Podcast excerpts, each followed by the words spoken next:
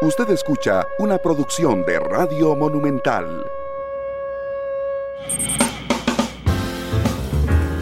La radio de Costa Rica, 2 de la tarde con 5 minutos. Muchas gracias por estar con nosotros en este primer programa de la semana.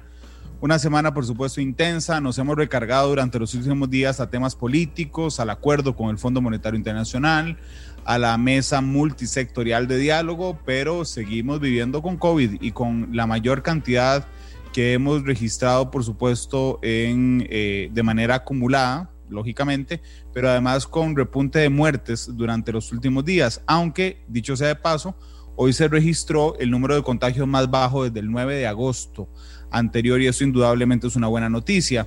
Pero es decir, si usted vuelve a ver a la calle, vuelve a ver los noticieros, vuelve a ver eh, las publicaciones impresas o en internet, se dará cuenta que pese a que hoy tenemos eh, conjunto eh, domingo y lunes más de 1.200 casos, el país está como antes del 6 de marzo, es decir, donde prácticamente no se registraban casos. Si no acordémonos, gracias Chirita por el café, si no acordémonos de los primeros días donde había 8 o 9 casos y el país estaba paralizado, es muy diferente indudablemente a lo que estamos viviendo hoy. Y entonces quisimos recobrar un momento y decirnos nosotros mismos, hey, suave, recordémonos que ahí está el bichito ese del COVID afectándonos, como le dice el doctor Bosa, que es mi invitado esta tarde. Matices, doctor, ¿cómo le va? Bienvenido. Muchísimas gracias, Randall. Un cordial saludo a la gente que nos está compartiendo este tiempo, tanto por radio como por Facebook. Muchas gracias. Eh, saludos a Guido Burgoa, que nos saluda desde Bolivia. Ah, donde Nos está escuchando esta tarde a William Daniel Barrantes en Esparza, Jenori Cordero, a Gustavo Martín Fernández. Pueden hacernos el reporte de sintonía apenas arrancando también a través del Facebook o a través de la plataforma de WhatsApp 899-35935 eh, y a doña Sonia María Núñez Espinosa que nos saluda, que lo saluda doctor directamente, Antonio Gonzaga que nos está saludando desde Managua, la capital nicaragüense también. Muy bien. Esta tarde. y a Carolina Ballestero, saludos Carolina. Que, que, que, y a Gaby Valverde, ¿no? Ya se activó el fan del doctor Bosa. Alberto Bremer, que ahora además es internacional, Giselle Hernández, gracias. Giselle, hoy el mundo llegó a 43 millones de contagiados y a 1.155.914 muertes. Eh, sí, A, mí siempre me gusta, doctor, perdón que, que, me, que me excedan datos, pero siempre me gusta analizar los países que tienen más casos y más muertes. No, porque muy importante. Están muy lejos de ser los que noticiosamente son los que les ponemos más atención, ¿verdad? Entonces, si usted sale a la calle y le pregunta a la gente, ¿cuál es el país que lo ha afectado más el COVID o el coronavirus? Uno diría China, Italia, bueno, resulta que esos no son los que están más afectados. Estados Unidos tiene más casos y más muertes que todos. Claro. En, los casos India, Brasil, Rusia, Francia, Argentina, España, Colombia, México, Perú y Reino Unido. Ahí hay cinco países de América Latina. Y en el caso de las muertes, Estados Unidos, Brasil, India, México, Reino Unido, Italia, Francia, España, Perú, Irán y Colombia. Así es que la situación está eh, indudablemente eh, no ha parado en el mundo. Saludos a Pamela Alvarado y a Francisco Rojas, que nos saludan, eh, nos saluda a Francisco en Texas y Pamela en Cartago. Ahora sí, doctor, no ha, no ha, no ha, esto no ha terminado ni ha amainado, ¿verdad? No, para de ninguna manera, Randall. Definitivamente COVID-19 no ha terminado y esto está lejísimos de terminar. Tenemos que ver, y, qué dicha que estás introduciendo el tema internacional, porque a pesar de que somos un país pequeño, Randall, la verdad es que estamos inmersos en un mundo muy, muy globalizado, muy intercomunicado y a pesar de que tenemos eh, fronteras relativamente cerradas, pues progresivamente van a ir permeando. Es necesario, yo podría predecirlo. O sea, no, no hay que ser demasiado riguroso para saber que en algún momento el país tendrá que abrir fronteras. ¿Qué es lo que está sucediendo? Está sucediendo que Estados Unidos está hablando ya de su tercera ola. Y está sucediendo, o por lo menos así lo anuncian los españoles desde sus publicaciones al norte.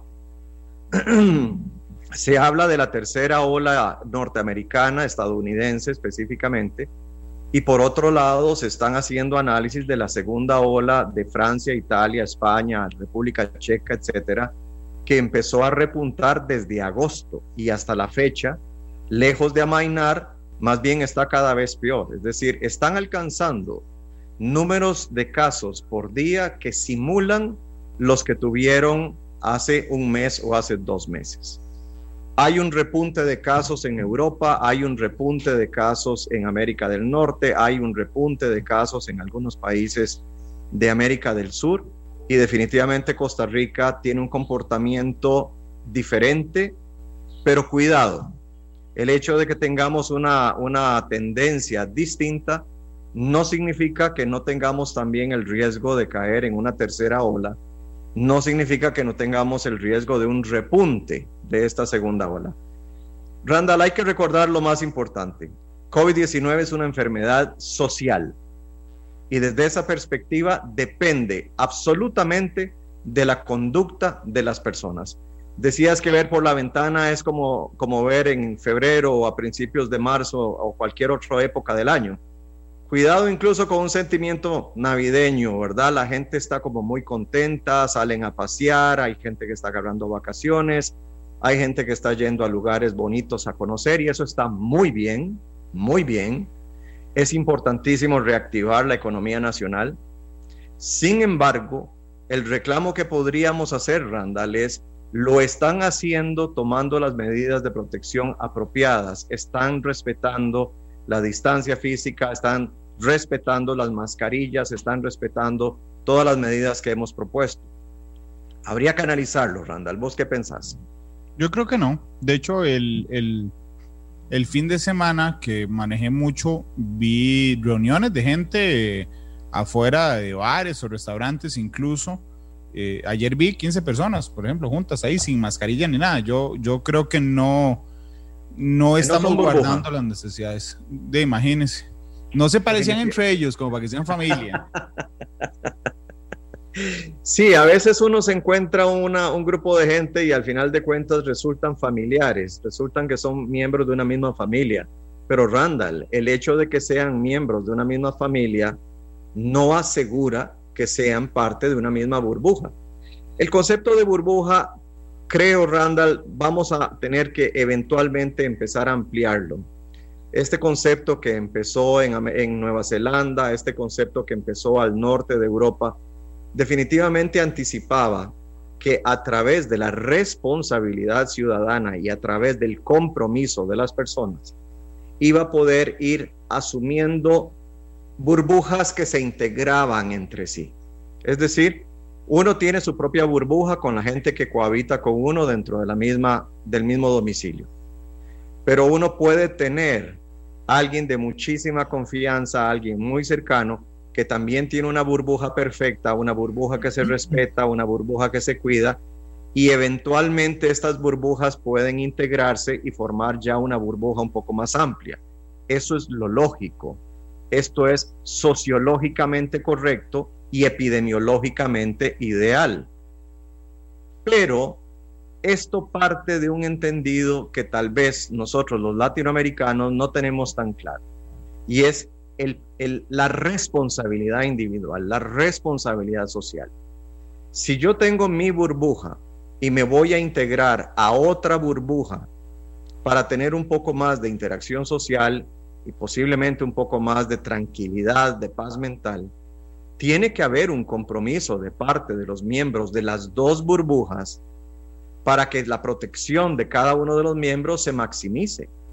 Tiene que haber un compromiso, tiene que haber un respeto al mantenimiento de la distancia física, tiene que haber un respeto al uso de la mascarilla, tiene que haber un respeto al uso correcto o a la frecuencia correcta del lavado de manos fuera del hogar. Tiene que haber una serie de criterios y de cuidados que reflejen compromiso y responsabilidad ciudadana, Randall. Es que de eso se trata. Y cuando vos ves que en diferentes lugares la gente está empezando a hacer cualquier otra cosa, es cuando uno se preocupa. Y al punto al que quiero llegar es este. Estamos muy contentos porque vamos con un conteo aparentemente un poquito menor que en semanas anteriores. Vos lo has dicho bien, el número de casos hospitalizados sigue siendo similar y esto es lógico, Randall, porque el promedio de estancia de una persona con una neumonía por COVID es de 10 días. Pero por norma sanitaria, esa persona debería permanecer en el hospital cualquier número de días entre 10 y 14. Es decir, aunque ya el número total de casos por día esté disminuyendo, el número de casos hospitalizados se mantiene relativamente estable porque no han pasado las dos semanas que se requiere para que empiecen a caer los números antiguos. Si de los nuevos casos tenemos menos necesidad de hospitalización, pues dentro de dos semanas, dos semanas, tendremos menos casos hospitalizados. Lo mismo es válido para las unidades de cuidados intensivos, solamente que ahí es un poquito más lenta la cosa, porque el paciente típico en cuidados intensivos está hospitalizado por un promedio de 18 a 21 días. Quiere decir que si la semana pasada con 1.500 casos surgieron, qué sé yo, 5 casos para cuidado intensivo y esos casos se hospitalizaron de inmediato, vamos a tener que esperar tres semanas para que esos casos estén siendo dados de alta y trasladados de la UCI a un salón un poco menos complejo y eventualmente a otro totalmente sin complejidad para finalmente irse para el hogar. Acordate que tenemos los salones categorizados por eh, grado de compromiso o, por gravedad. Tenemos salones leves, moderados, severos y la UCI es un salón crítico porque la posición de la persona es crítica, está en peligro de muerte. De modo que Hemos hablado mucho sobre que es importante valorar el número total de casos que surgen día con día. Y es absolutamente cierto. Pareciera ser que estamos empezando a bajar el conteo. Pareciera ser. Esto depende de la conducta de las personas. Esto depende del apego a las recomendaciones. Esto depende de la seriedad con la que se tomen las responsabilidades que se está exigiendo de toda la población. Y por otro lado, de esos que surgieron la semana pasada, de los casos que surgieron la semana pasada, vamos a tener que esperar un poquito más para ver egresos hospitalarios. En otras palabras, tal vez resumiendo, es muy cierto que es importante ver el número total de casos por día, pero que tiene mucho más relevancia cuántos de esos casos ameritan hospitalización. Ahora que los números están bajando es justo lo contrario.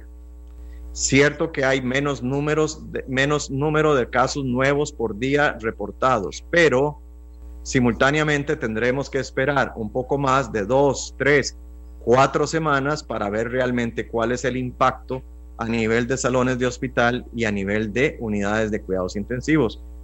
Y a pesar de que los números disminuyen, Randall, seguimos teniendo un número de fallecimientos bastante similar día con día. Sí, indudablemente. De hecho, eh, hoy hay 20 personas fallecidas entre ayer y hoy. Se mantienen más de 500 personas, 512 hospitalizados, 206 en cuidados intensivos. Doctor, pero nada más para detenernos ahí momentáneamente, tener 511 casos, que es la mínimo desde el 9 de agosto, es una buena noticia. Es una buena noticia. Es una buena noticia, Randall, y paralelo a eso, están ocurriendo también otros fenómenos que son buena noticia. Por ejemplo, se le ha dado las gracias al Hospital del Trauma y se les ha dicho que ya a partir de, estos días definitivamente no se van a seguir utilizando las camas que muy generosamente se dieron para tener pacientes ahí también. Estos pacientes de condición leve muy leve, de hecho ya en vías de sanación, van a ser trasladados a los pabellones del Hospital Nacional Psiquiátrico que se habilitaron para este propósito. Entonces vea qué interesante, Randall, un, un, un tercer hospital nacional que cambia completamente la forma en que se trabaja y la naturaleza de sus salones para adaptarse a COVID. Veamos SEACO, magnífica transformación. Después de que SEACO se colapsó, que se saturó, mejor dicho, se saturó, tuvimos una transformación en todos los hospitales nacionales. Y después de los hospitales nacionales, tuvimos la gran, gran ventaja de tener en el Hospital Calderón Guardia una nueva torre médica que ha permitido albergar en cuatro pisos al menos 200 pacientes. Vea usted qué cosa más interesante, cómo las cosas se van armando, cómo las cosas van confabulando para que las cosas salgan bien en el país. Claro que la caja ha demostrado tener flexibilidad, claro que la caja ha demostrado tener versatilidad, pero lo que tenemos que tener muy claro es que si el número de, de contagios aumenta es porque la gente no se está cuidando o porque a la gente, Randall, le resulta imposible cuidarse. Y este es un tema muy delicado, muy delicado. Sí, de hecho me, alegra que lo ponga sobre, sobre la mesa, pero doctor, así como uno, digamos, puede celebrar de alguna forma que haya disminuido la cantidad de contagios hoy, a mí me preocupan mucho las unidades de cuidados intensivos. Y no Muchas solo por los... sí, porque el doctor trabaja en, en esa, en el Calderón Guardia. No, no, solo, no solo por los pacientes, doctor. Es más, deme un segundo porque algo pasó en la transmisión de Facebook Live. Seguimos en vivo. Pero algo pasó en la transmisión de Facebook Live y vi que eh, frenaron la transmisión. Entonces, hoy hemos tenido algunos problemillas. Eh, supongo que la van a reiniciar de nuevo. Y no quiero hacerle esta pregunta al doctor. Fuera, de la, fuera del aire. Porque nos están oyendo en radio, pero quiero que también la, lo, lo sepan las personas que están en el Facebook Live y como coordinamos aquí todo, vamos a ver. trabaje, trabaje. Mientras usted trabaja, yo tomo aquí mi, mi, fresquito. Sí, sí, no se preocupe. Lo que pasa es que no puedo dejar un silencio, entonces. Vamos no, Dios guarde, no se puede dejar en silencio. No se puede dejar en silencio la radio, pero yo también voy a tomar café, doctor. Salud. Salud. El silencio es porque estamos tomando café los dos. Eso es, eso es, pero no podemos mantener un silencio porque quien no nos ve y que nos escucha por radio va a pensar que nos fuimos. Dios guarde, sí, no, no, Dios guarde, y se van a ir. Vamos a ver, a preguntarle a don Emanuel si nos puede confirmar qué pasó. ¿Qué será? ¿Viera cómo ha estado fluctuando ah. Internet, Randall? Eh, algo debe haber en, redes, algo debe estar pasando. Es que dice finalizó necesito volver a ponerla. Qué raro, Alguien estripó el botón que no tenía que estripar. Rarísimo. Nos están hackeando. Gracias, Emma. Ya, vamos a iniciar una nueva transmisión a través del Facebook Live. Muy bien, muy bien. Porque los compañeros de Canal 2 son como unos pulpos, tienen que estar haciendo controles y grabando cosas y, entonces les estábamos... Pulpos en el sentido de multitasking, multi... Sí, sí, sí, polifuncionales, polifuncionales, cuidado, que, que, que puede interpretarse de otra manera. No, no, no, no, en el buen sentido de la palabra. En el maravilloso sentido de la palabra. Son como pulpos que trabajan con 50 mil controles al mismo tiempo. Como ustedes en cuidados intensivos, doctor, que, ahí, iba dirigir, que ahí dirigida mi pregunta. A mí me preocupa mucho las enfermeras y enfermeros y los doctores de cuidados intensivos, porque realmente después de jornadas, valga la redundancia, tan intensas, pues uno puede notar muy fácilmente el cansancio en esos profesionales, particularmente, digamos, porque son los que se enfrentan, digamos, a una situación, e, e, esa es la situación, digamos, real entre la vida y la muerte de, de un paciente. Y yo le quiero preguntar en términos generales primero cómo siente los cuidados intensivos, porque yo, como le decía, me preocupa mucho que las, digo, ustedes no son robots, las fuerzas podrían ir minando a esta altura yo estoy deseando que disminuya la cantidad de gente en cuidados intensivos, pero ¿cómo lo sienten ustedes que trabajan ahí? ¿Lo sienten, se sienten aún con fuerza? ¿Podría ser que, que han tenido que verse sustituidos por médicos y por enfermeras que no son especialistas en cuidados intensivos y esto ha generado, digamos, una, una eh, cambios en la atención de la gente, doctor? Qué, qué, qué, bonita esa pregunta, Randall. Me va a dar chance de hablar bien de la casa y eso me encanta. O no le creo, usted es especialista en eso. Yo nunca hablo de cuidados intensivos. No, no, de la caja, de la caja sí, de la caja. Claro que sí hablo de cuidados intensivos constantemente. Es un, es un honor trabajar con esa gente.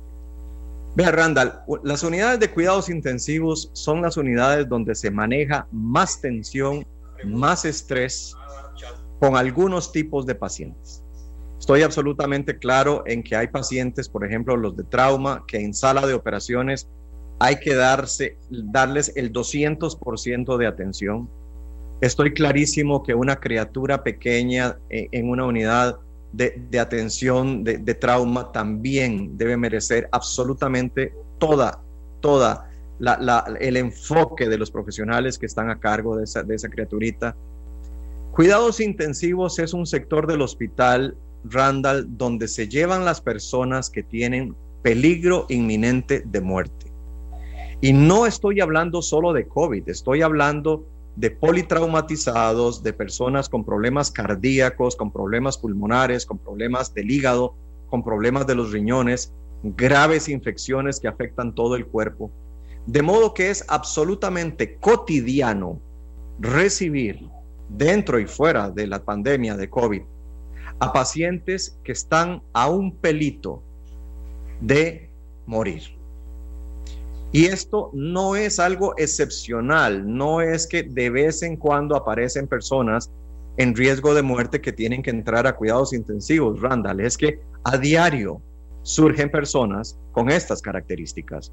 Uno piensa que en este momento solamente hay COVID y eso es totalmente incorrecto. En este momento siguen habiendo derrames cerebrales masivos, siguen habiendo infartos del corazón masivos, siguen abierto, habiendo graves infecciones del abdomen porque se revientan los intestinos, porque se estrangula una hernia, porque hay problemas en el hígado, porque una piedra de los riñones taqueó los riñones y se desarrolló una infección tremenda con la orina estancada para esa persona. Seguimos teniendo violencia social con heridas de arma de fuego, con heridas por arma blanca, Seguimos teniendo gente sin ningún tipo de escrúpulos que le vende a algunos usuarios alcohol adulterado con metanol, que llegan en, unas condiciones tremendamente críticas al hospital y ya varios de ellos han fallecido, que llegan demasiado tarde. Seguimos teniendo problemas de sangrados masivos asociados a trastornos de la coagulación, a enfermedades del hígado y aquí podría hacerle una lista interminable, Randall. Lo que yo le quiero hacer notar es que el paciente gravemente enfermo no es exclusivo de la pandemia de COVID, que todas las unidades de cuidados intensivos de este país están acostumbradas a trabajar con personas que están en riesgo inminente de muerte, con graves enfermedades, con grave compromiso de muchos territorios de su, de su cuerpo, de su, de, su, de su integridad, de su integralidad. Y desde esa perspectiva, entonces, los médicos, las enfermeras, los psicólogos, los asistentes de pacientes, los misceláneos que trabajan en cuidados intensivos tienen un perfil particular y han tenido, además de esto, una, un entrenamiento y una capacitación permanente que va desde lo más eh, riguroso y severo académicamente, como puede ser la formación de una enfermera máster en cuidados intensivos, hasta un médico que tiene que hacer un posgrado completo de medicina interna de cuatro años para luego seguir con otro posgrado completo de tres años en cuidados intensivos. Es decir, hacer un intensivista desde una perspectiva de posgrado requiere de siete años de estudio permanente, constante y terriblemente exigente. Para ser una enfermera de cuidados intensivos necesitamos una maestría de por lo menos dos años como posgrado y además de esto necesitamos de un periodo de capacitación de por lo menos seis meses. Entonces, no es un asunto de que fácilmente el personal se va a agobiar o que se va a sentir ofuscado o que se va a sentir temeroso porque la persona que tenemos al lado es una persona gravemente enferma. Tampoco COVID-19 nos ejerce tanta, tanta presión. O sea, hemos descubierto desde febrero, desde marzo, perdón, desde el 28 de marzo que tuvimos nuestro primer paciente eh, de cuidados intensivos, desde el 28 de marzo nos dimos cuenta de que los equipos de protección personal que nos ofreció la institución y que responden a nuestras mismas descripciones y solicitud han sido lo suficientemente protectores como para que a la fecha haya sido uno o dos los incidentes de contagio por algún desliz o por alguna torpeza pero no porque el equipo sea defectuoso. Hemos tenido, aparte de eso, el apoyo de instituciones, el apoyo de comunidades, el apoyo de personas privadas, que, de, individuos que de una forma totalmente desprendida nos ha apoyado con equipos de protección más de los que necesitamos, que nos han ofrecido otras cosas más aparte de lo mucho que la institución ha puesto en nuestras bodegas. Y desde esa perspectiva entonces tenemos la certeza de que bien utilizado en cuidado intensivo, el equipo de protección personal nos va a proteger. Otra cosa, en cuidados intensivos, Randall, no es infrecuente que aparezcan bacterias terribles. Haga usted memoria de la come carne, el famoso estreptococo del grupo B. Haga usted memoria de, una, de un bicho malo, malo, que hay en los hospitales, que es el famoso estafilococo.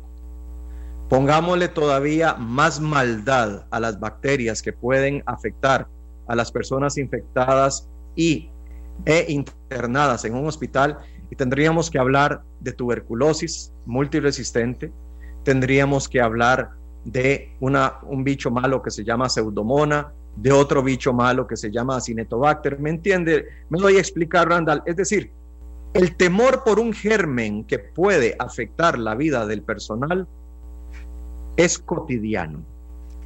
De modo que hay un entrenamiento, de modo que hay una capacitación y tampoco es cuestión de que nos da terror abrir la puerta, porque no es cierto. No es cierto. Ahora bien, estamos teniendo una, una redefinición de las unidades de cuidados intensivos y eso es absolutamente cierto. Mencionabas vos la convocatoria de otro tipo de profesionales. Bueno, entonces veamos qué ha sucedido, por ejemplo, en la caja. En la caja hemos creado salones leves para manejo de COVID leve. ¿Qué tiene esta persona?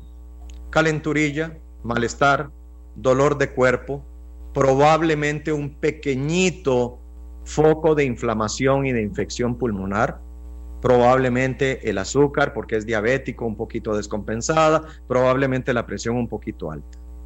¿Qué perfil de profesional es idóneo para este paciente? Un internista que vea toda la integralidad de la persona.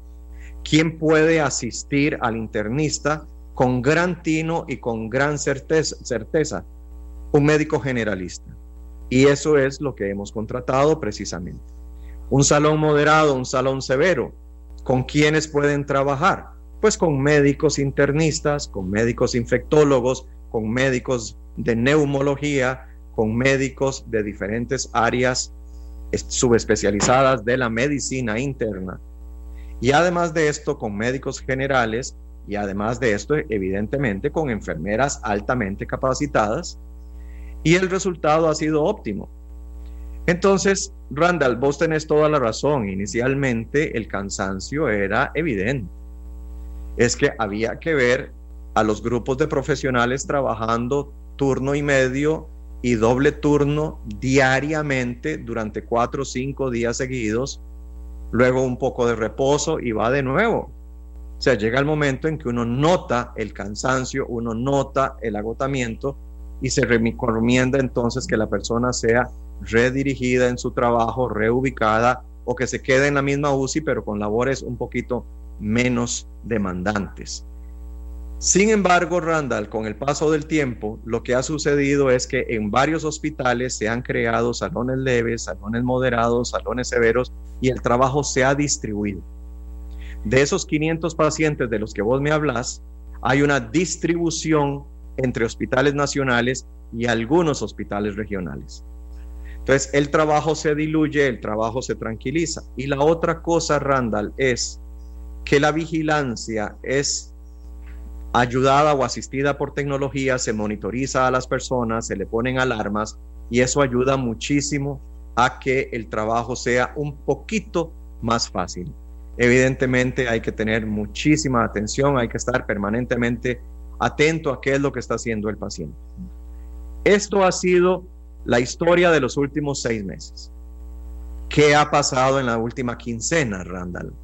En la última quincena decidimos dejar de utilizar las camas del Hospital del Trauma.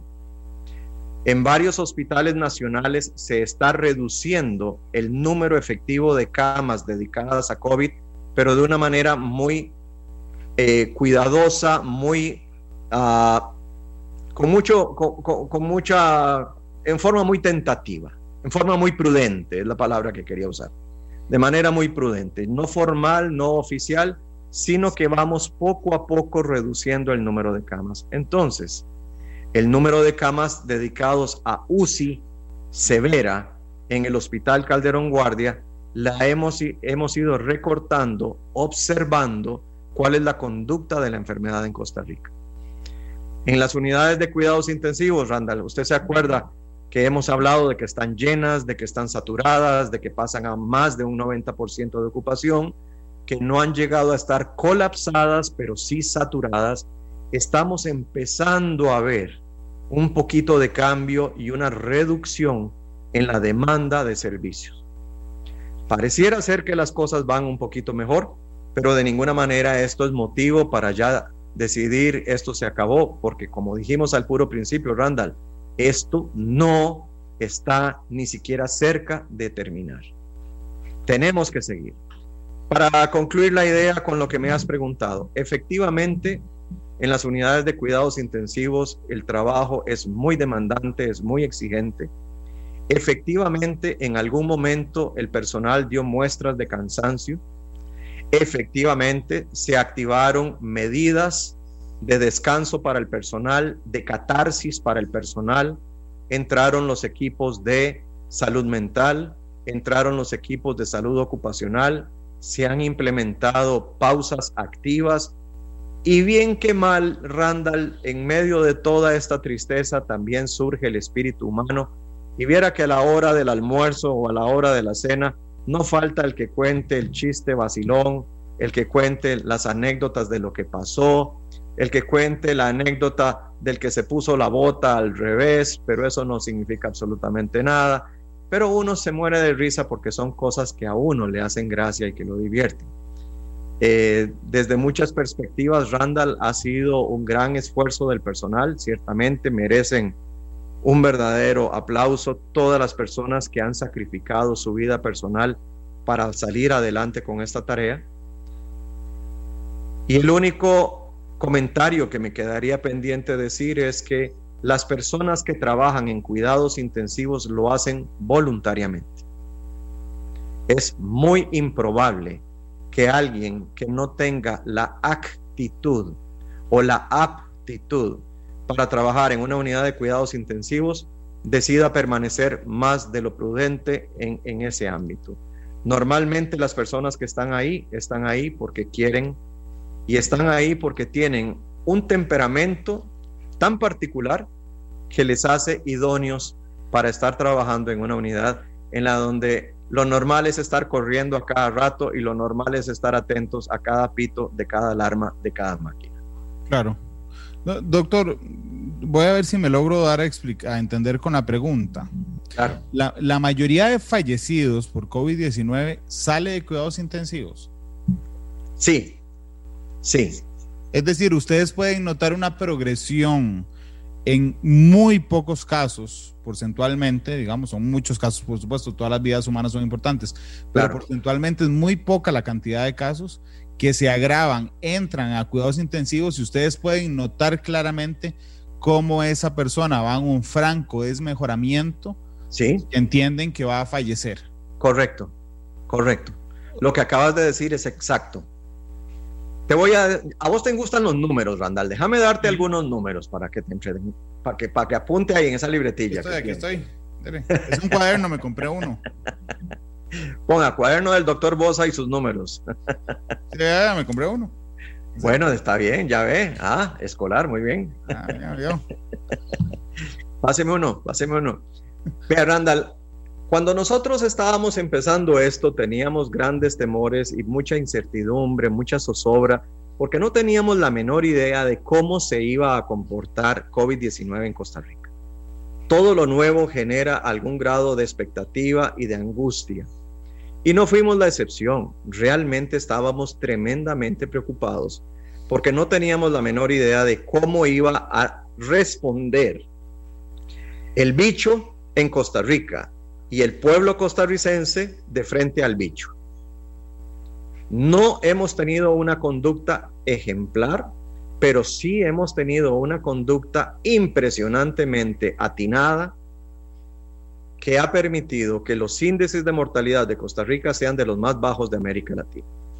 ¿Qué nos dijeron los chinos en febrero de este año, Randall? Que íbamos a observar que la mayoría de los pacientes eran mayores de 60 años, que los mayores de 60 eran los, que se iban a agravar más, que los mayores de 60 iban a ser los que iban a morir más. De hecho, nos dijeron, mayores de 60 van a tener una mortalidad del 4%. Mayores de 70 van a tener una mortalidad del 8%. Estoy hablando por décadas. Y mayores de 80 van a tener una mortalidad del 14.8%. Nosotros tratamos de darle vuelta para que la gente entendiera que COVID-19 no es una sentencia de muerte, pero para ciertos grupos poblacionales que hemos llamado vulnerables puede ser una sentencia de muerte si la persona no es atendida oportunamente. Y a pesar de que sea atendida oportunamente, la mortalidad es bien alta. ¿Qué nos dijeron los chinos en febrero? Que los niños y los adolescentes que ellos habían atendido en general presentaban una mortalidad de grupo de menos del 0.5%. Y que lo que habían observado es que los chicos con cáncer, que los chicos con enfermedades crónicas debilitantes, que los chicos con enfermedades degenerativas con COVID se complicaban mucho más pero que en términos generales la infancia y la adolescencia tenía cuadros muy leves de COVID. Nos dijeron los chinos, menores de 20 años, mortalidad prácticamente cero. Si una persona está entre los 20 y los 50, por lo menos en China, nos dijeron exactamente lo mismo. Esperen una mortalidad menor al 1%. Menores de 50 años se van a complicar, aquellos que tengan cáncer, aquellos que tengan inmunosupresiones, aquellos que tengan enfermedades degenerativas, que a pesar de que han sobrevivido, pues están muy debilitados, etc.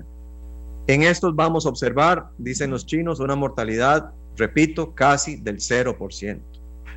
Y en mayores de 65 años, se va a observar una mortalidad que puede fluctuar entre el 3 y el 5%. Entonces nosotros teníamos la idea de que al margen del número de casos que tuviéramos, podríamos esperar en América Latina una mortalidad del 5%. Y en Costa Rica estábamos preparándonos para tener una mortalidad del 5%. Empiezan a suceder los casos de COVID empezamos a observar las personas que se complican y efectivamente, Randall, ¿por qué mueren las personas en cuidados intensivos? Porque hay una progresión de salones de acuerdo al grado de compromiso que va demostrando la persona día tras día. Me explico de esta manera. Un hombre o una mujer llegan a emergencias del Hospital Calderón Guardia con síntomas de COVID se les hace una radiografía de tórax, se les hace exámenes de sangre, obviamente se les hace la prueba de COVID o se determina alta probabilidad de positividad por nexo epidemiológico. Estas personas son evaluadas con criterios clínicos.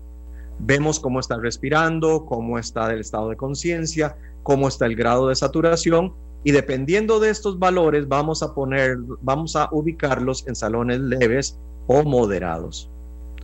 Si las personas tienen muchos eh, niveles muy altos de una sustancia que se llama dímero D, o si tienen plaquetas muy bajas eh, y estamos teniendo eh, evidencia de que hay coágulos en la sangre, estas personas tienen que ser anticoaguladas y preferimos pasarlas a severos.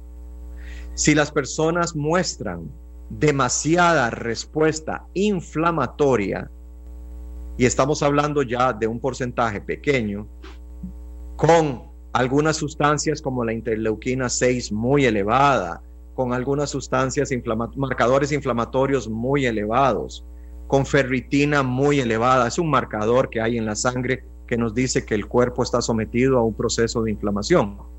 Si hay interleuquina 6 elevada, si hay ferritina, eh, ferritina elevada,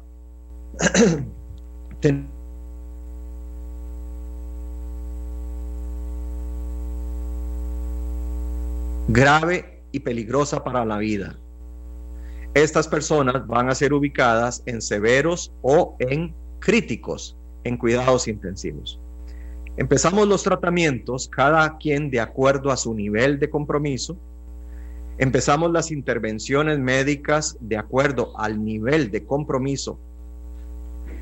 Y en el momento en que vemos que una persona, lejos de responder al tratamiento, más bien se está deteriorando, la pasamos al nivel superior. El que estaba en leve va para severos, el que está severo va para cuidados intensivos. De modo que es un proceso natural de selección profesional basada en índices de salud que las personas más graves vayan eventualmente a cuidados intensivos.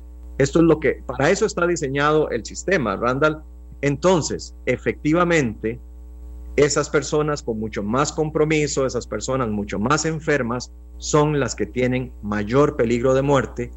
Y tendría que decirte que hoy por hoy los pacientes internados en cuidados intensivos tienen una mortalidad del 40%, que es muy similar a la que está reportando el resto del mundo, lo cual de ninguna manera alegra, pero sí da satisfacción porque nos damos cuenta de que nuestra mortalidad está al mismo nivel de países como los países europeos, como los países de Norteamérica, etcétera. Entonces las cosas se están haciendo bien. Con el paso del tiempo. Perdón, doctor, me acuerdo en un programa, en, no sé, en el último o penúltimo que usted vino, era de 50-50 cuando no caía en cuidados intensivos. Ah, bueno, ya vamos por 40. Hoy es de 60-40. Bueno, pues qué dicha que me lo recordó. Qué dicha que me lo recordó, porque sí, al principio era 50-50, o más bien como a, medios, a medio camino. Al principio tal vez era 60 mortalidad, luego fue 50 y ahora es 40. Cada vez tenemos más habilidades, cada vez tenemos más capacidad de respuesta temprana y cada vez la gente acude al hospital mucho más temprano porque tienen muy claro que hay signos de alarma como por ejemplo falta de aire, que bajo ninguna circunstancia se debe manejar en la casa. Fiebre sostenida y falta de aire son razones urgentes para buscar médico a la mayor brevedad posible. Entonces, con el tiempo, Randall, también hemos empezado a ver muertes fuera de la unidad de cuidados intensivos. Y esto es absolutamente lógico, porque al aumentar los números ya empezamos a ver otras poblaciones que están siendo afectadas. En este momento, desafortunadamente, ha habido un incremento en el número de adultos mayores que están siendo comprometidos. En este momento está aumentando el número de pacientes con cáncer que están siendo comprometidos. En este momento está en aumento el número de personas con enfermedades autoinmunes o reumáticas, enfermedades cardíacas severas, enfermedades pulmonares severas que están siendo comprometidos. ¿Qué significa esto, Randall? Que las poblaciones vulnerables no están siendo cuidadas correctamente o que los miembros de grupos vulnerables no se están cuidando a sí, a, sí mismos correctamente en algunas regiones del país, en algunos estratos sociales, en algunos estratos eh, de distribución geográfica. Entonces, nuevamente vuelve a salir el tema. El tema que una y otra vez tendremos que poner sobre la mesa, Randall. Esto es responsabilidad individual con miras a una responsabilidad social. Si yo no me cuido, descuido a los míos. Si yo no me cuido, descuido a mi familia. Y en la familia puede ser que esté el abuelo. En la familia puede ser que esté el que padece de una enfermedad cardíaca severa. Y con la cantileja de a mí no me va a pasar nada o al fin de cuentas esto es una mentira, todo esto es una patraña, todo esto es una manipulación, de algo hay que morirse, Lo que estamos viendo es un grupo de gente que refleja como en espejo lo mismo que vemos en otras enfermedades. Randall, Randall, la principal causa de muerte en Costa Rica, enfermedades cardiovasculares. COVID es la tercera. Enfermedades cardiovasculares. ¿Qué sabemos sobre enfermedades cardiovasculares? Que hay que controlar bien la presión. ¿Costa Rica está controlándose bien la presión? Que hay que controlar el azúcar. ¿Todos los diabéticos son responsables a la hora de controlarse? Que hay que tener un peso corporal relativamente bueno, que está bien un poco de sobrepeso, una obesidad leve, todavía se la juega, pero más de eso no. Y COVID nos está pasando la factura con la obesidad mórbida en este momento. Pero ya sabíamos, Randall, ya sabíamos que en hipertensión, en diabetes y en enfermedades cardiopulmonares, la obesidad era dañina. ¿Qué hizo la gente? Siguió comiendo como quería. Ok. ¿Qué más hemos sabido? No al cigarro. ¿Ha dejado la gente de, fumar? No. Ahora COVID-19, que es una enfermedad respiratoria, afecta un poco más a los grandes fumadores. Por supuesto que sí. Por supuesto que sí. No el que se fuma un cigarrito cada mes o el que cuando está tenso allá, una vez perdida, se fuma medio cigarro. A ese no le va a pasar absolutamente nada. Pero el que se fuma un paquete diario, claro que lo va a afectar muchísimo.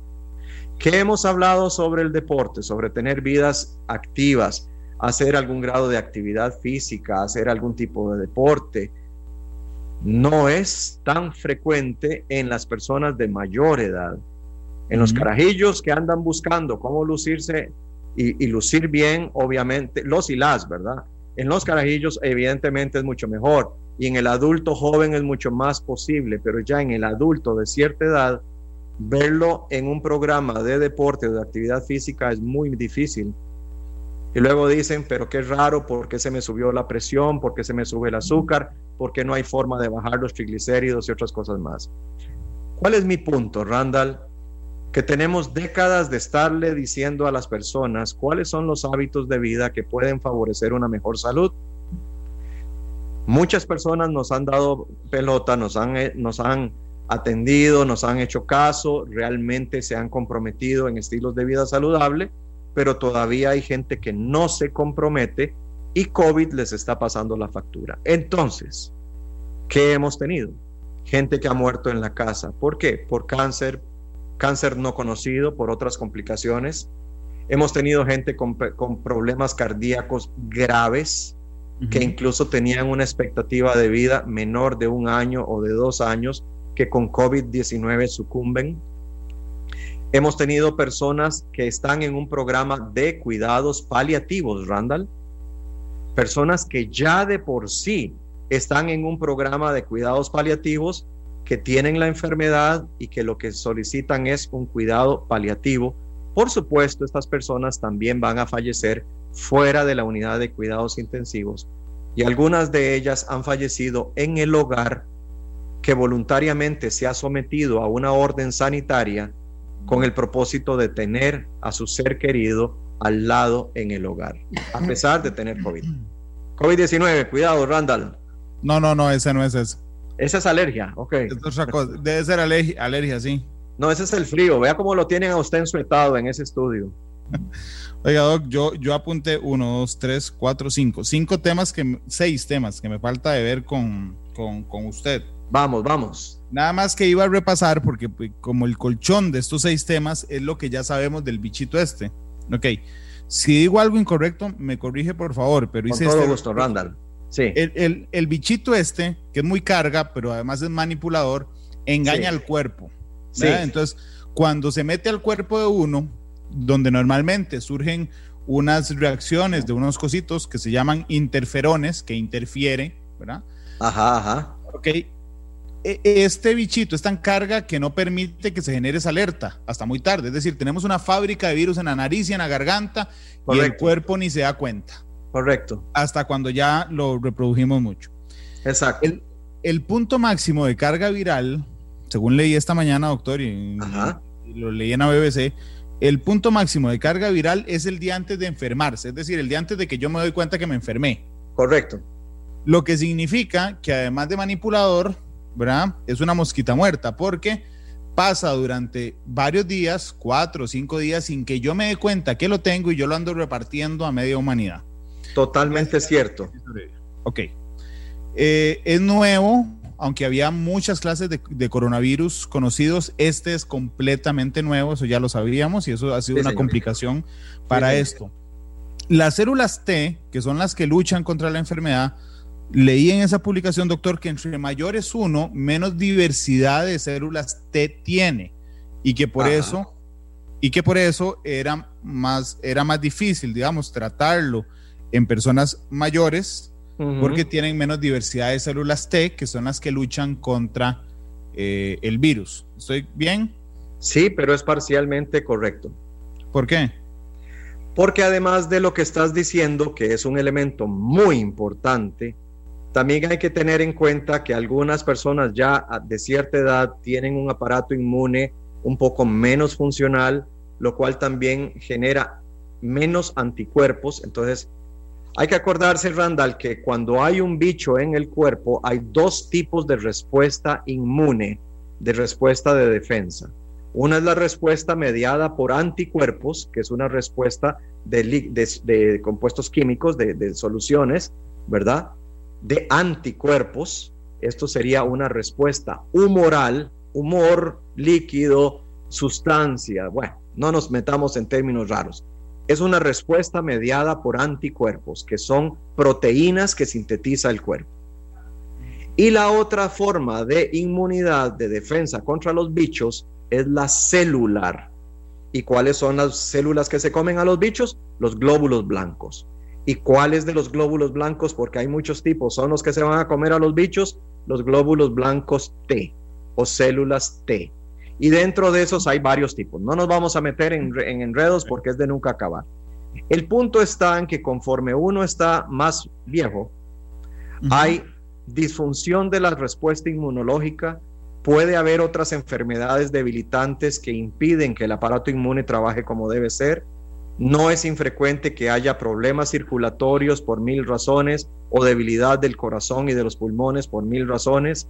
No es del todo infrecuente que el abuelo dejó de comer y entonces tiene una mala nutrición y al estar mal nutrido, ese abuelo no tiene una buena capacidad de defensa. Y esta es la cereza en el pastel, Randall. Conforme aumenta la edad de las personas, aumenta la densidad de receptores ACE2, que son los receptores donde se pega el bicho para poder entrar a las células. Esta es la razón por la cual en los niños la enfermedad es más débil y más infrecuente y en los ancianos es mucho más frecuente y más grave. Esto es en el anciano que no se está cuidando. Saque a los ancianos del hogar y todos se van a enfermar. Entonces, lo que dijiste es correcto, pero yo, yo tendría que completarlo con esas otras observaciones. Perfecto, doctor. Lo, la última es que no solo mata a las células, sino que las corrompe. ¿Y a qué me refiero con corromperlas? No sé. Bueno, que no solo las mata, sino que de alguna manera, y, yo algo que disfruto de conversar con el doctor Bosa, es que podemos utilizar términos menos científicos y más amigables, se vuelven locas y se reproducen mal. Ah, ya sé de qué estás hablando. Entonces, no este carajo, este carajo es un corruptor, es un corruptor celular, ya sé de lo que estás hablando. Porque no, no solo las mata, sino que las vuelve locas realmente y empiezan a reproducirse mal. Pero es al revés, es como, es, es, como un picaflor, es como un seductor. Primero vuelve loca a la célula y luego la mata. E, e, es, como un psicópata. Como el, viudo, negro. Más o menos, más o menos. Vea, esto es lo que sucede. Un virus es un fragmento de ácido ribonucleico, que es código genético, envuelto en un paquete. ARN, ácido ribonucleico, es un paquete de información genética. ¿Cuál es la información genética que tiene el virus? Perdón, la información genética que tiene es cuáles proteínas, cuáles grasas y cuáles carbohidratos tienen que ser sintetizados, en qué orden y cómo para poder ser ensamblados después y formar nuevos virus. Es decir, la receta de cocina o el plano de construcción del virus es lo que lleva adentro, es toda la información. Esta información está envuelta en un cascarón, en un paquete, y los paquetes tienen diferente forma de, acuerdo al tipo de virus. Este, este paquete, este mamón chino que llamamos coronafurris, entra al cuerpo a través de la garganta, de la nariz, de la boca y se, se ubica en la garganta y produce una colonia de virus y se empieza a adentrar en las células de la garganta. Eventualmente, se las células de la garganta empiezan a reproducir al virus y esta es una característica muy importante, Randall. Los virus no tienen la capacidad para reproducirse a sí mismos. Entonces, ¿qué es lo que hacen? ¿Qué es lo que hacen cuando colonizan la garganta? A través de la información química que tienen en la superficie de la cáscara tipo mamón chino se pegan a una célula del cuerpo humano, en este caso de la garganta, logran meterse dentro de la célula y estando dentro de la célula entregan el núcleo que tienen, el, el código genético que tienen, y la célula de jaiba de chafalbainas cree que ese es su propio código genético y la sorompa empieza a sintetizar nuevas proteínas y nuevos carbohidratos y nuevos lípidos a partir de la información que recibe y de alguna manera entonces el virus engañó a la célula. La, hackea. La hackeó, la convirtió en su propia fábrica esclava, porque realmente esclaviza a la célula, y la célula empieza a producir en serie todos los elementos constitutivos del virus y además de sintetizarlos, el virus, la información que le ofrece a la célula, le dice cómo armar virus nuevos. Imagínate, Randall, que una sola célula puede armar 10.000 virus nuevos dentro de una célula de, la de las que tenemos millones en el cuerpo. Eche pluma. Pues resulta que una vez que esas, esos nuevos virus están armaditos dentro de la célula esclava, salen, a las, salen al exterior, pero al salir rompen la célula. Y eso produce entonces destrucción de los tejidos, produce una, una destrucción de las arterias, de las venas, y como consecuencia el virus pasa a la circulación y después de haber hecho una colonia en la garganta, pasa a la circulación y se distribuye por todo el cuerpo humano. Por eso a COVID-19 lo encontramos en el líquido del cerebro en pocas ocasiones por dicha, lo encontramos en saliva, en flema, en mocos, en orina, en heces y, y además de eso alguien hizo ahí un estudio y también lo encontró en el semen de los varones. De modo que está claro, el virus entra al cuerpo engaña a las células, hace su propia colonia, convierte a las células en fábricas de virus y, las, y luego cuando ya están sintetizados los virus nuevos, destruye la célula y sale al exterior yéndose por la sangre a todo el cuerpo. Esto es la, esta es la razón por la cual, Randall, en el momento en que hay destrucción de las células huésped, hay liberación de las entrañas de la célula y esto produce que a, que a ese sitio acudan las famosas interleuquinas de las que usted me estaba hablando, es decir, sustancias inflamatorias. En resumen, el virus entra al cuerpo, engaña a las células, obliga a la célula a crear copias de sí mismo, destruye a las células huésped, se distribuye por el cuerpo y genera una respuesta inflamatoria. Ok, Doc, me quedan uno, dos, tres, cuatro, cinco, seis. Dele, dele, dele, dele. temas, pero, pero en contra de lo que yo uso o de lo que yo digo, que es lo genial de este programa, y es que yo no lo paso interrumpiendo. En este, hagamos el ejercicio a ver si me puede contestar cada una en dos minutos, porque no quiero que me quede uno por fuera, porque la caja siempre nos da permiso de entrevistarlo a usted, pero, pero me da pena estar molestando. Ok, la coagulación se ve afectada, ¿verdad? Por el COVID. Claro, sí. Una de las células que los virus afectan, o un tipo de células que los virus afectan, son las células que, eh, que están por dentro de las arterias. La arteria es un tubo, ¿verdad? Y este tubo tiene varias capas. Tiene una capa externa, tiene una capa intermedia y tiene una capa interna. Las arterias tienen una capa de células interna. Esta capa se llama endotelio. Y el endotelio es una de las estructuras que más daña el COVID o el SARS-CoV-2. Como consecuencia del daño del endotelio, se activa la cadena de coagulación y se forman coágulos donde quiera que haya arterias inflamadas por el virus. Ok. La, la trazabilidad, ¿todavía podemos tener trazabilidad cuando hay tal cantidad de casos todos los días? En comunidades pequeñas, en comunidades que están empezando a tener la infección y en las que todavía no hay transmisión comunitaria, sí es posible eh, tener muy buena trazabilidad.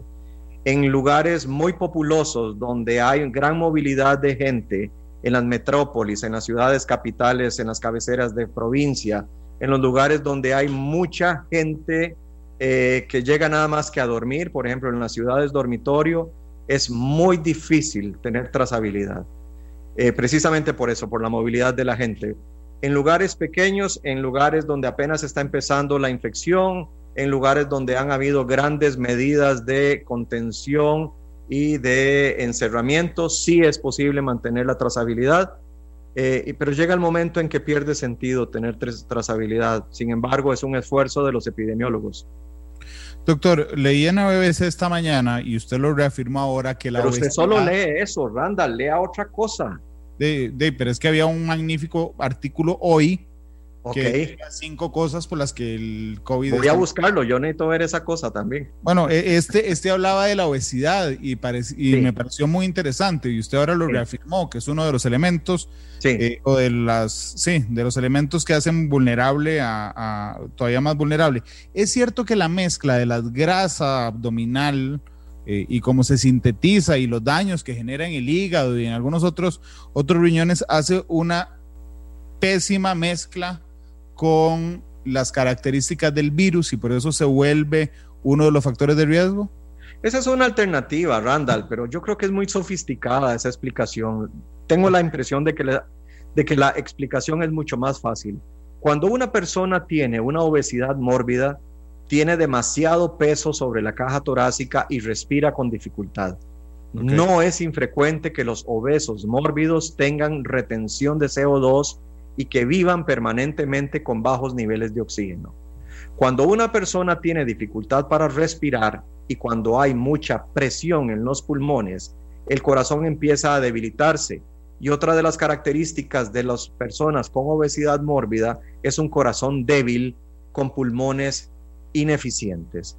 Cuando a este combo de obesidad con corazón débil y con pulmón ineficiente, usted le suma inflamación masiva por COVID, tiene una muy mala eh, situación para el paciente. Tiene una alta probabilidad de muerte.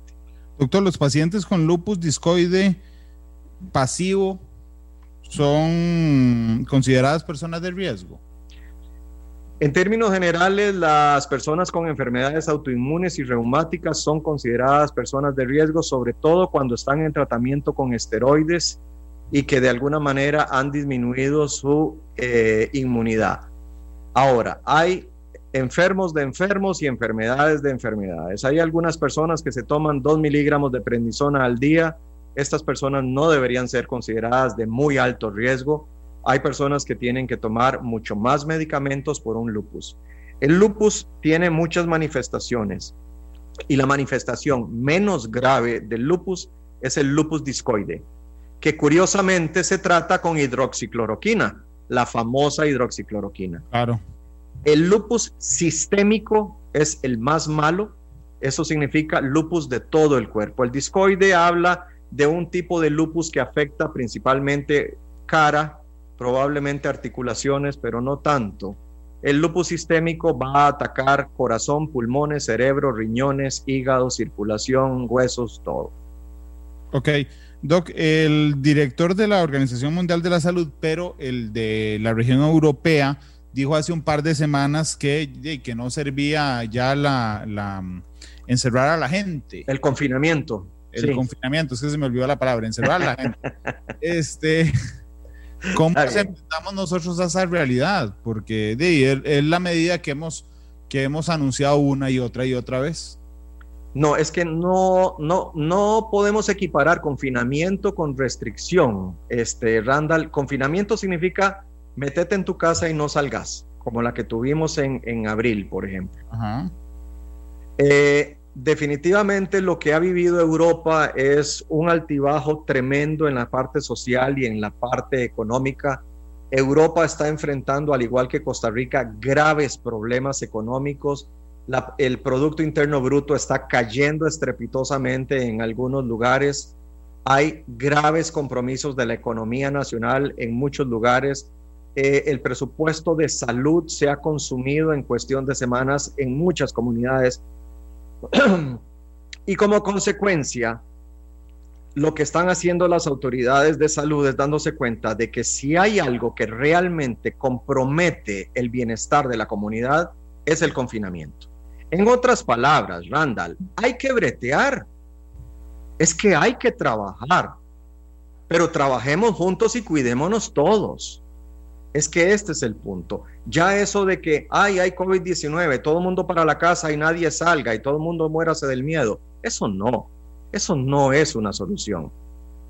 Solución es asumir el compromiso, asumir la responsabilidad de salir a trabajar, de tener una vida activa, productiva, de que haya activación de la economía nacional, que haya activación de las, de las eh, qué sé yo, actividades habituales, que el chico estudie, que el adulto trabaje, que el anciano haga sus proyectos. Todo el mundo tiene que seguir adelante. Eso de meterse a la casa y no salir, ese confinamiento casi enfermizo de, de huyamos todos a meternos en la cueva porque el lobo anda suelto, definitivamente no es un recurso válido en este momento con la pandemia. Europa lo está reconociendo y Costa Rica lo está reconociendo tanto que estamos abriendo comercio, que estamos abriendo industria, estamos abriendo un montón de entornos que estaban cerrados, estamos reactivando bares, teatros, cines, muchas cosas. Eh, la, la misma playa está mucho más abierta no voy a insistir en todos los detalles, Randall, pero es que es importante. En marzo y en abril, cuando no conocíamos la enfermedad, fue importante, necesaria, necesario e inevitable el confinamiento. En octubre, ya casi noviembre, cuando conocemos bien la enfermedad y sabemos que se transmite de persona a persona y que un grupo de personas responsables que usan bien la distancia física y la mascarilla pueden frenar la enfermedad, no se justifica que se metan a la casa a esconderse. Doc, el, el, el SARS, las consecuencias del SARS-CoV-2 no desaparecen cuando la prueba es negativa. No. Es decir, hay muchas personas que quedan con secuelas y algunas de esas muy graves que tal vez estuvieron fuera del mapa durante algunos meses y que hoy los vemos más presentes, doctor. Claro, Claro que sí, es una enfermedad infecciosa, es una enfermedad inflamatoria, Randall, y es una enfermedad producida por un virus que también tiene su connotación, tiene sus consecuencias. Primero que nada, recordemos, los virus no tienen tratamiento. Lo que cura la enfermedad es el mismo cuerpo, pero eso no evita que en algunas personas susceptibles haya daño de órganos. No hay antibióticos contra los virus. Los antivirales son absolutamente torpes e ineficientes. Además de esto, tenemos que recordar que han habido enfermos leves, moderados, severos y críticos. Conforme aumente la gravedad del caso, es mucho más probable que haya secuelas. Randall, una persona que ha estado conmigo en una, eh, con nosotros, con nuestro grupo de trabajo, en la unidad de cuidados intensivos del Calderón Guardia, pegado a un ventilador mecánico, con un aparato de diálisis renal, con un aparato de aféresis terapéutica, con catéteres en la vena femoral, en la vena, eh, de, qué sé yo, en el brazo, en la subclavia, donde fuera. Esta persona que ha estado acostada, acostada durante casi tres o cuatro semanas.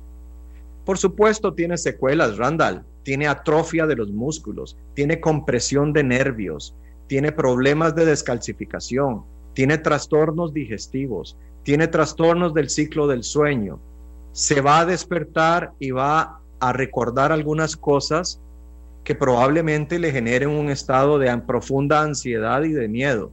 Va a tener trastornos de angustia, va a tener crisis de pánico, puede tener trastornos digestivos, va a tener colitis, va a tener intolerancia a muchos alimentos. Estas personas van a estar con dolores musculares, con dolores articulares. Entonces, no es cuestión solamente de que porque ya me, se me quitó el COVID, ya, ya se resolvió el problema.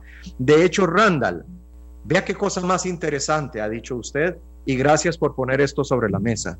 La gente que está en cuidados intensivos como paciente, muy probablemente ya no tienen COVID. Muy probablemente ya tienen muerto el virus. Lo que tienen ahora es una respuesta inflamatoria grave, una respuesta inflamatoria no regulada que está produciendo daño de cerebro, riñones, hígado, corazón, pulmones, etc. Precisamente por esa razón entonces es que no es tan urgente la búsqueda de algo que mate el virus. Randall, ya tenemos la cura contra el coronavirus. Por favor, entiendan este mensaje. La cura contra el coronavirus ya existe y se llama aparato inmune humano. Las personas que llegan a cuidados intensivos, las personas que requieren de hospitalización, generalmente ya están en un proceso de muerte del virus. Y lo que tienen es un proceso de aumento progresivo, descontrolado de una respuesta inflamatoria anormal. Precisamente por eso son minoría. Precisamente por eso, del 100% de personas que han tenido COVID confirmado, solo el 5% requieren de hospitalización. Muchas de las personas que están internadas en el hospital en la segunda semana de hospitalización ya no tienen COVID. Y prácticamente todas las personas que han estado en cuidados intensivos tres semanas ya no tienen COVID, en el sentido de que ya no tienen el virus. Lo que tienen es una respuesta inflamatoria anómala. Doctor, las, las vacunas, ¿cómo va? Porque esta mañana estaba leyendo algunas publicaciones que no eran la BBC este, sobre el avance de las vacunas y hay un par que van particularmente bien. Sí, sí, sí. Tenemos que recordar esto, Randall. Primero que nada, cuando ya la vacuna esté disponible, se va a desatar una guerra mercantil. Cuando la vacuna esté libre, cuando, está ya, ya esté liberada, quiero decir, cuando ya tenga visto bueno para ser vendida, la vacuna va a requerir de un esfuerzo ingente de entidades como la Organización Mundial de la Salud para asegurar que la vacuna llegue a los países pobres, en desarrollo o subdesarrollados. Las vacunas no van a ser perfectas, Randall, las vacunas van a ser imperfectas van a tener un índice de efectividad del 55 al 75%. La persona que se quiera ilusionar pensando que con la primera vacuna el problema del, de COVID va a estar resuelto es una persona ingenua, es una persona inocentona. No es cierto. Las vacunas van a atenuar el problema, van a paliar el problema, pero no lo van a resolver la vacuna no es 100% efectiva.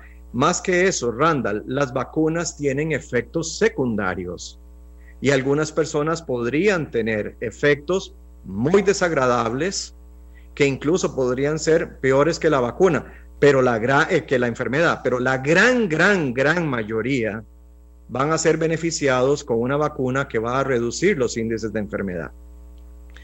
Ante esta perspectiva usted me dice, bueno, y si la vacuna va lenta, y si la vacuna no existe, y la vacuna no está disponible, ¿qué puede hacer la gente? Hombre, tener un poco ya de compromiso y de seriedad, los que no lo hayan hecho ya, y seguir adelante el sector de la población que ha demostrado gran compromiso y gran seriedad en el manejo de esta pandemia. Todavía existe un grupo importantísimo de gente joven que se comporta como si fueran superhumanos, que se comportan con profundo desdén por lo que está sucediendo, precisamente porque no les pasa mayor cosa. Y también, Randall, hay un grupo de adultos que no sé qué clase de mentalidad podrán tener, que piensan que estar en reuniones de cualquier índole y quitarse la mascarilla es algo perfectamente aceptable. Hay que tener mucho cuidado con el mensaje que están dando estas personas que, desdeñan, que, que, ignoran, que desprecian las recomendaciones que se les está dando a la población. Creo que es el momento para que entendamos que COVID-19 es una enfermedad infecciosa que se transmite de persona a persona, que no hay transmisión cuando la gente mantiene la distancia prudencial, cuando usan la mascarilla correctamente y cuando evitan las conductas de riesgo que les olvida cuáles son las medidas de protección, generalmente mediadas por sustancias de entretenimiento que hacen que el juicio y la capacidad de compromiso se reduzca. La última pregunta antes de ir a la pausa. Las reinfecciones. Ajá. En Costa Rica dicen que tenemos tres. Hombre, pues posiblemente tengamos más. Eso es absolutamente normal. Hay gente que tuvo la enfermedad en, en abril y ya han pasado seis meses. Los europeos han encontrado varias cosas interesantes. Randall, hay un grupo de la población, de acuerdo a estos estudios clínicos, que a pesar de que no han tenido la enfermedad, parecen ser inmunes. Es decir, hay un grupo de gente en el mundo que pareciera ser naturalmente inmune a la enfermedad. Después de esto, hay personas que han desarrollado inmunidad de muy buena calidad, que persiste hasta por 8, 9 y 10 meses, que es lo que ha estado esta enfermedad en el mundo. Hay otras personas que desarrollan inmunidad de baja calidad, y que permanecen con una inmunidad relativamente eficiente durante un par de meses, pero a los tres o cuatro meses pierden la inmunidad.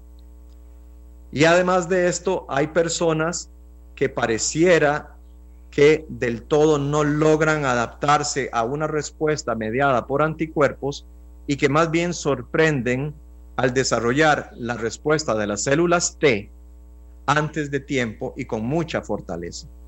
Entonces, ¿Qué es lo que estamos observando? Que COVID-19, Randall, nos demuestra que todos los seres humanos somos diferentes, que todos tenemos aparatos inmunes diferentes, que todos respondemos a una misma amenaza de forma diferente, que todos nos curamos del COVID de forma diferente. ¿Puede haber reinfección? Por supuesto que sí. Ahora, ahora puedo decirlo, ahora.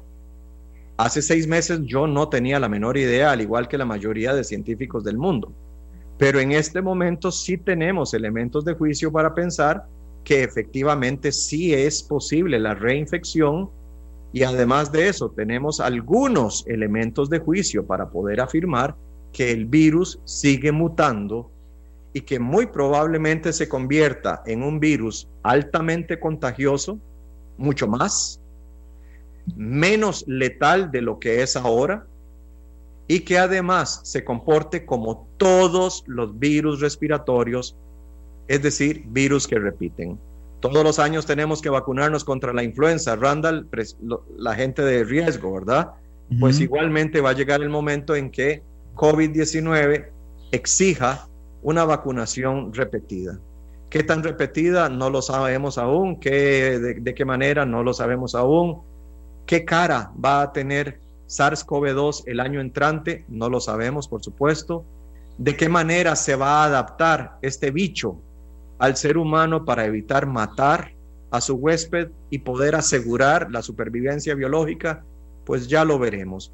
Mientras tanto, Randall, los chicos de Hong Kong lograron demostrar en una persona, en una persona, la presencia de reinfección mediada por un virus con alteraciones genéticas relativo al virus original de China. Es decir, El virus que detectaron en este caso, bien, bien documentado, tenía 24 puntos de mutación con relación al virus original chino.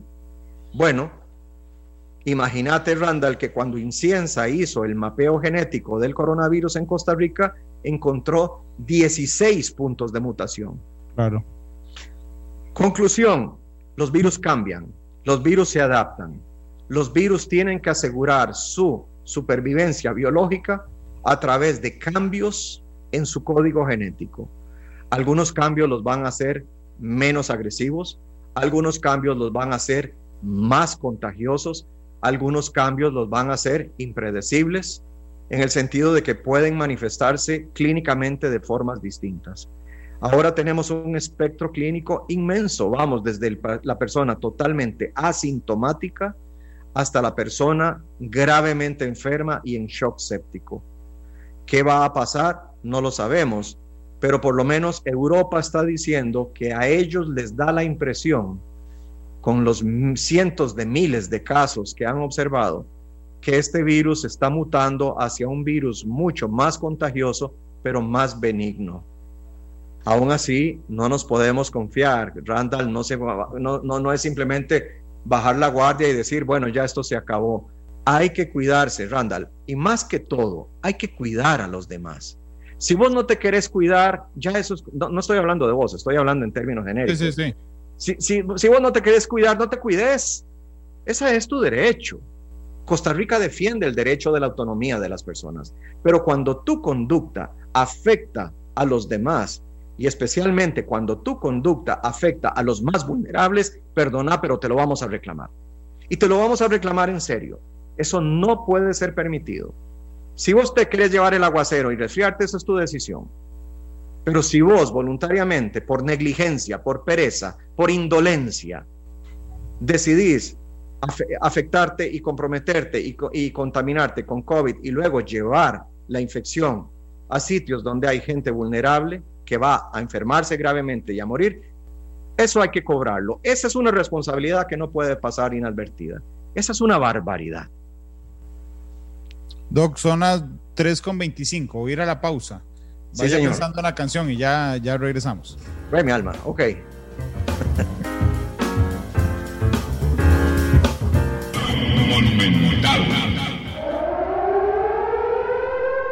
Este programa fue una producción de Radio Monumental.